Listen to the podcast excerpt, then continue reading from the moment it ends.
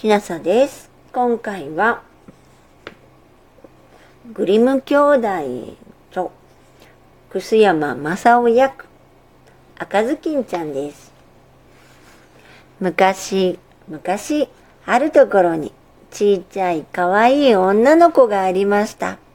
それは誰だって、ちょいと見ただけで、可愛くなるこの子でしたが、でも誰よりも彼よりも、この子のおばあさんほど、この子を可愛がっているものはなく、この子を見ると何もかもやりたくてやりたくて、一体何をやっていいのかわからなくなるくらいでした。それである時、おばあさんは赤いビロードでこの子に頭巾をこしらえてやりました。すると、それがまたこの子によく似合うので、もう他のものは何もかぶらないと決めてしまいました。そこでこの子は赤ずきんちゃん、赤ずきんちゃんとばかり呼ばれるようになりました。ある日お母さんはこの子を呼んで言いました。さあ、ちょいといらっしゃい、赤ずきんちゃん。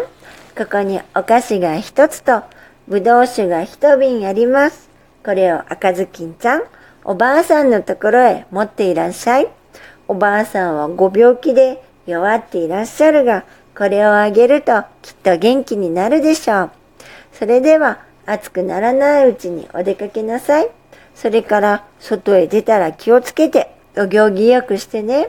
やたらに知らない横道へ駆け出していったりなんかしないのですよ。そんなことをして転びでもしたらせっかくの瓶は壊れるし、おばあさんにあげるものがなくなるからね。それからおばあさんのお部屋に入ったら、まず、おはようございますを言うのを忘れずにね。入るといきなりお部屋の中をキョロキョロ見回したりなんかしないでね。そんなこと、私、ちゃんとよくしてみせてよ、と赤ずきんちゃんは、お母さんにそう言って、響きりしました。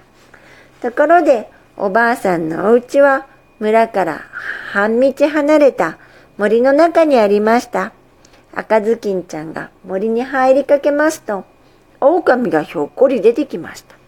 でも赤ずきんちゃんは狼ってどんな悪い獣だか知りませんでしたから、別段怖いとも思いませんでした。赤ずきんちゃん、こんにちは、と狼は言いました。ありがとう、狼ちゃん。大層早くからどちらへ？おばあちゃんのところへ行くのよ。前掛けの下に持ってるものは何？お菓子にぶどう酒。おばあさん、ご病気で弱っているでしょ？それでお見舞いに持ってってあげようと思って、昨日お家で焼いたの。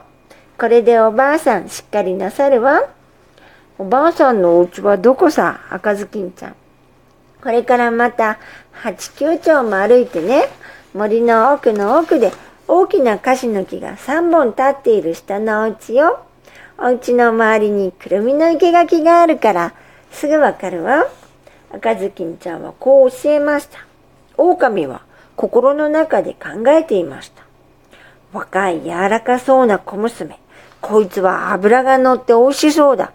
ばあ様よりはずっと味がよかろう。ついでに両方一緒にパックリやる工夫が肝心だ。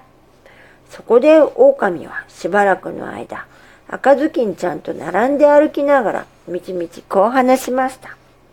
赤ずきんちゃん、まあそこら中きれいに咲いている花をごらん。なんだって方々眺めてみないんだろうな。ほら、小鳥があんなにいい声で歌を歌っているのに、赤ずきんちゃん、なんだかまるで聞いていないようだな。学校へ行くときのように、むやみとせいせいせいせいと歩いているんだな。外は森の中がこんなに明るくて楽しいのに。そう言われて赤ずきんちゃんは仰向いてみました。するとお日様の光が木と木の茂った中から漏れて、これがそこでもここでも楽しそうにダンスしていて、どの木にもどの木にも綺麗な花がいっぱい咲いているのが目に入りました。そこで私おばあ様に元気で勢いのいいお花を探して花束をこしらえて持ってってあげようや。するとおばあさん、きっとお喜びになるわ。まだ朝早いから大丈夫。時間までに行かれるでしょう。とこう思って、ついと横道からその中へ駆け出して入って、森の中のいろいろな花を探しました。そうして一つ花を摘むと、その先にもっと綺麗なのがあるんじゃないかという気がして、その方へかけていきました。そうして、だんだん森の奥へ、奥へと誘われていきました。ところが、この間に隙を狙って、狼はスタコラスタコラ、おばあさんのお家へかけていきました。そして、トントンと叩きました。おや、どなた赤ずきんちゃんよ。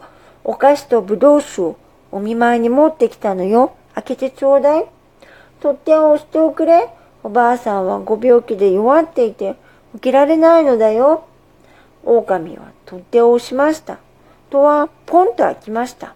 狼はすぐと入っていて何にも言わずにいきなりおばあさんの寝ているところへ行ってあんぐり一口におばあさんを飲み込みました。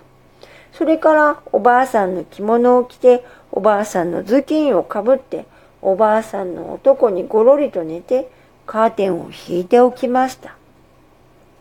赤ずきんちゃんはでもお花を集めるのに夢中で森中駆け回っていました。そうしてもう集めるだけ集めてこの上持ちきれないほどになった時おばあさんのことを思い出してまたいつもの道に戻りました。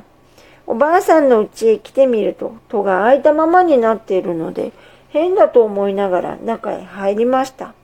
すると何かがいつもと変わって見えたので変だわ。どうしたのでしょう。今日はなんだか胸がワクワクして君の悪いこと。